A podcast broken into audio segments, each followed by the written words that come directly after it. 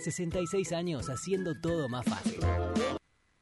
Desde las 7 y hasta las 9, tercer puente.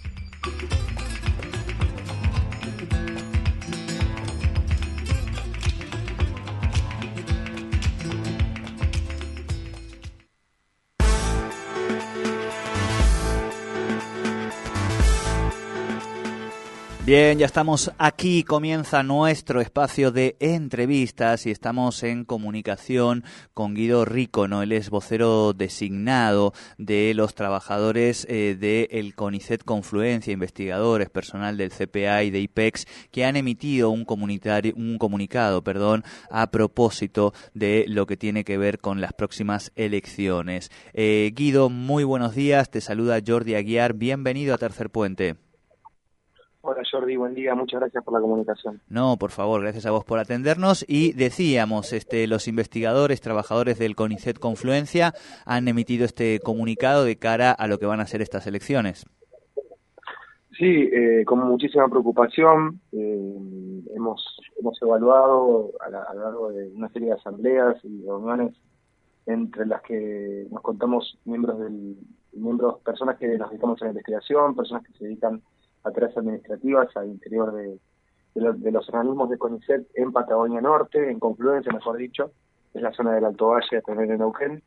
Y luego una serie de discusiones eh, decidimos armar este comunicado que lo pudimos, pudimos transmitir hace dos días eh, y que está, está contando con el apoyo cada vez mayoritario de quienes están vinculados con el sistema de ciencia y tecnología de la, de la zona de confluencia de Argentina.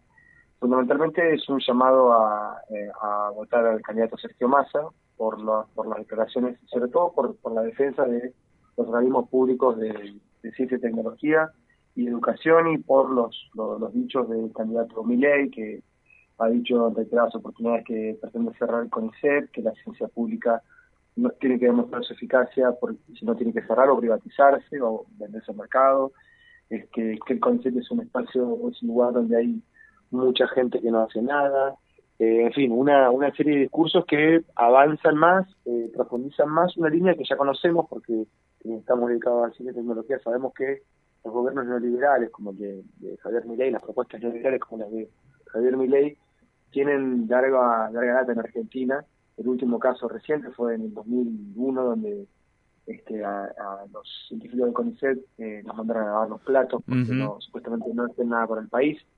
Entonces, es algo recurrente en, la, en, la, en las campañas políticas, en algunos, eh, en las que aparezca un sector que cada tanto intente demonizar el trabajo que hace con que es un trabajo este, que tiene que ver con, con, con, el bienestar de la población, con generar ciencia este, eh, que pueda proveer de recursos y, que pueda generar este, herramientas para pensar la sociedad, herramientas para transformar la sociedad, para transformar el mundo en el que vivimos y desde un punto de vista público, que es lo que quizás más molesta.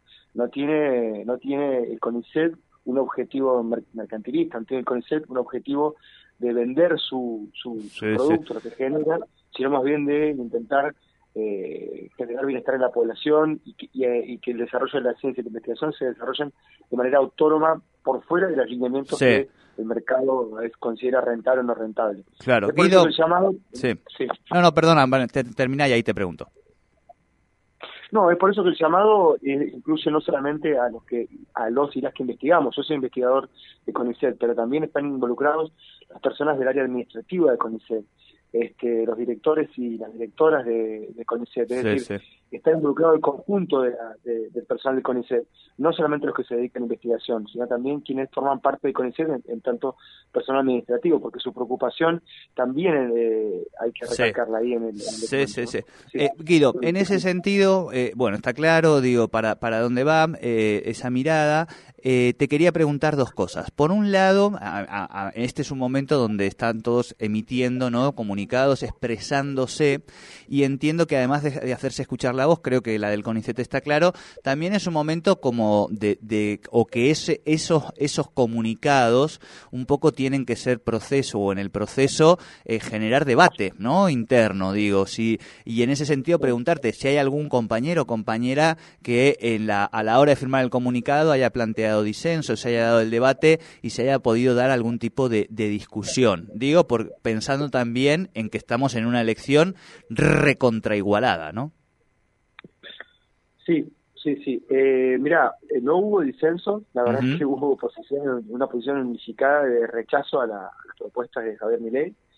Y quizás eh, se, eh, hubo hubo sí conversaciones en torno a cómo armar el documento, es un documento que se arma colectivamente y que sostiene el apoyo de la candidatura de, de, Sergio Massa.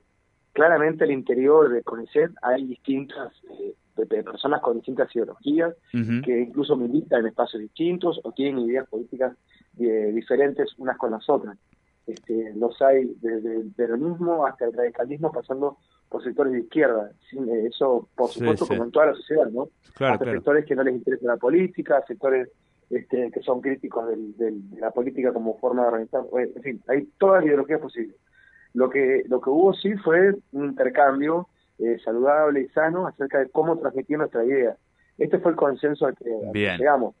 Un consenso, Jordi, es una síntesis, es decir, no es no es lo que cada uno quiere decir, sino claro, es claro. un poco lo que, lo que vamos acordando colectivamente. La verdad que hacer un documento con tanta cantidad de gente, y sobre todo del ámbito de la ciencia y la técnica, que hay gente que se dedica a escribir, que se dedica a leer, que se dedica meticulosamente a trabajar con eh, desarrollo científico, es importante, porque estamos menos acostumbrados a ese tipo de declaraciones. Claro, claro, claro papers, artículos. Sí, sí, y en, y en, muchos casos una tarea que es hasta más individual, digamos, ¿no? En la propia lógica de investigación de uno, por supuesto, emparentado con, con otros. Lo otro que te quería preguntar, Guido, es, por supuesto, de aquí al domingo, hay que seguir, insistimos, eh, hay mucha gente que se cree que después del debate esta elección ya está resuelta. Nada, no hay una sola encuesta que diga eso, hay mucha preocupación, por supuesto, en los búnkers de campaña, de aquí hasta el domingo, pero sí, eh, si efectivamente logramos que la ciudadanía se exprese en favor de la democracia, ¿crees que es importante y en función de que hay una sociedad, que después podemos discutir largamente las causas, pero que no se siente hoy representada por la política, si dentro de lo que tiene que ver con la institución del CONICET sería necesario tratar de seguir eh, optimizando, mejorando, cambiando algunas cosas que sirvan para fortalecer la, institución y que quizá, eh, por supuesto sabiendo que hay sectores simbólicos que siempre van a jugar en contra, pero que sí que quizá pueda romper algunos o plantearse romper algunos estigmas. Sí, sí, por supuesto, Jordi. Yo igual quiero quiero quiero decir una cosa que para mí me parece importante. es, el CONICET es un, es un organismo que eh, es el organismo más importante de ciencia y tecnología que existe a nivel nacional. Es muy importante a nivel internacional eh, en base a las pruebas que se hacen internacionalmente. Pero que quiero que sepas que no es un organismo eh, en el que quienes trabajamos allí que tengamos salarios soldados, ni mucho menos. No, está clarísimo. podés, entrar a Internet, a diferencia de muchas otras áreas, este, acá en la zona de Noquén, en la zona de Remedios, o en otro lugar, y podés, podés ver nuestros salarios porque están publicados en Internet. Y no solamente nuestros salarios, también puedes ver nuestro, trabajo. Claro. Podés entrar a Conicet y ver cada una de las producciones que hace cada uno de los integrantes de Conicet. Es decir, está evidenciado, por eso se publica cada tanto algún título que, que suena llamativo, que hace ruido, pero hay, porque CONECET publica, es pública toda esa información. Entonces, los salarios, las publicaciones, las participaciones en eventos académicos, científicos, etcétera, todo el trabajo que hacemos como investigadores e investigadoras es público, así como nuestro sueldo es público también. Entonces, partiendo de esa base, quiero decirte que también CONECET en el último tiempo, sobre todo en algunas áreas, ha recibido algunas salidas hay, hay sectores que no eligen trabajar en el CONICET, a pesar que tienen la posibilidad, fundamentalmente por cuestiones económicas. En el último tiempo también hemos, hemos visto compañeros y compañeras que han decidido irse a vivir a otro país porque el desarrollo científico en Argentina es muy limitado por, una cuestión presupuestaria concreta. Entonces, no estamos hablando de un organismo y que además tiene una serie de controles y regulación muy estrictos. Entonces, estamos hablando de un organismo de excelente calidad, con muchos controles, donde se publica todo y donde, y donde se cobra, no se cobra bien, vamos a decirlo. Claro. Se cobra, entonces no, es un lugar, eh, por más allá del prestigio que pueda llegar a tener, que eso lo puedo entender, no es un lugar que sea apetecible en términos económicos. Al revés, es justamente el lugar donde no quiere ir la gente por cuestiones económicas. Es mucho más rentable que una empresa privada, muchísimo más rentable trabajar. Entonces, partiendo de esa base, quiero decirte que sí, que hay mucho para, para, para mejorar y para cambiar de CONICET. Nosotros participamos incluso de, de, espacios en los que se discuten este tipo de, cuestiones hace mucho tiempo, eh, fundamentalmente por las condiciones de trabajo de los y las investigadoras, por lo que se investiga, por cómo se toman las decisiones, por el vínculo del CONICET con la sociedad, por el vínculo del CONICET con las universidades, que también a veces puede, suele haber eh, suele haber necesidad de trazar puentes un poco más estrechos. En el IPEX, en el que nosotros estamos, que es el Instituto Patagónico de Estudios de Humanidades y Ciencias Sociales, que está en la Universidad Nacional de Comahue, es una sede del CONICET en la Universidad Nacional de Comahue. De hecho, quien lo dirige es Verónica Tripín, que es una docente reconocida del ámbito universitario y al mismo tiempo investigadora de CONICET. Es quien quizás de algún modo sintetiza este puente entre universidad y CONICET que te nombraba. el IPEX está haciendo las cosas muy bien y por eso nos sentimos también con eh, nos sentimos también con las la, la, ganas, la voluntad de querer, de querer transmitir que queremos continuar trabajando así, que no queremos que cierren el CONICET, que no queremos que lo privaticen, que no queremos que afuera nos decían la línea de investigación y que queremos que el CONICET se pueda profundizar más las tareas que vienen desarrollando día a día. Es por eso que es ese comunicado, Guido, clarísimo, te agradecemos mucho esta charla. Sabemos eh, quienes hemos transitado algunos trabajos este, de la calidad profesional de Verónica también y nos alegramos de esta expresión. Así que un fuerte saludo a todos los que integrantes de allí de, de CONICET de nuestra región y muchísimas gracias por esta, esta comunicación. Muchas gracias, Jordi. Que tengas buenos días.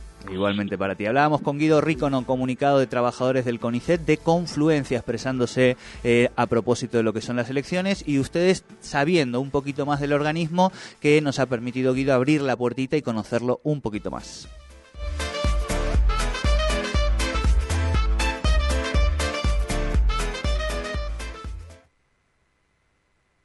...98.5 Radio 10